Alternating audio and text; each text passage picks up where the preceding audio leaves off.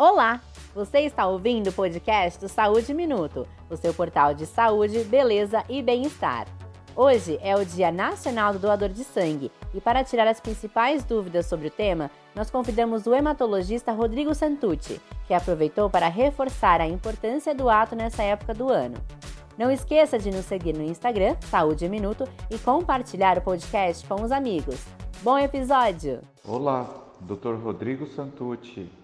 Sou hematologista, um dos diretores do Hemocentro São Lucas e também especialista em transplante de medula óssea. Hoje vamos falar um pouquinho do Dia do Doador Nacional de Sangue, que vai ocorrer dia 25 de novembro e contamos com a doação de todos vocês. Ah, os estoques no final do ano acabam diminuindo por causa do Natal, as festas, as férias. Então, por isso, essa data mais para o final do ano para doação. Os estoques, eles duram pouco. As plaquetas, por exemplo, que é uma fração do sangue, dura apenas cinco dias depois de doada. Então, a gente que estar sempre preocupado e repondo esse estoque. E existem muitos mitos, quem pode doar, quem não pode. É, é mais Importante estar saudável e não ter nenhuma patologia transmissível para poder doar. Alguma, alguns pontos que sempre me perguntam, por exemplo, tatuagem. A tatuagem, se realizada num lugar ah, é, de, de, excelência, etc., com toda a, a, a, a acepção direitinho, pode doar depois de seis meses. Os piercings também, se não é colocado numa área de infecção recorrente, com seis meses pode-se doar também. Já homossexuais podem doar também, desde que tenham um parceiro fixo, assim como os heterossexuais. Se tiver parceiro fixo, não se expor a risco, também pode doar. Ah, usuários de drogas, principalmente injetáveis, não podem doar sangue. Ah, maiores de idade podem doar a partir inclusive de 16 anos com a autorização dos pais. E você pode doar até 69 anos se já teve uma doação depois dos 60.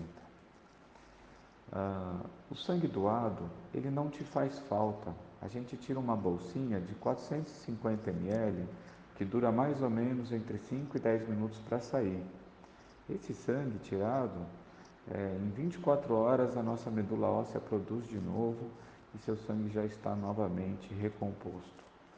Ah, grávidas e lactentes não são ah, aconselhadas a doar. Quem teve meningite pode doar depois de, de remissão da doença. Só quem teve convulsões no passado ou decorrente dela que realmente não pode doar. Então, são uma série de fatores que, que a gente vai fazendo uma entrevista antes da pessoa. Não precisa chegar em jejum. A gente pergunta, mesmo quem tem diabetes, foi controlado com drogas orais, pode doar. É, é, é bem tranquilo. É, hipertenso e tal.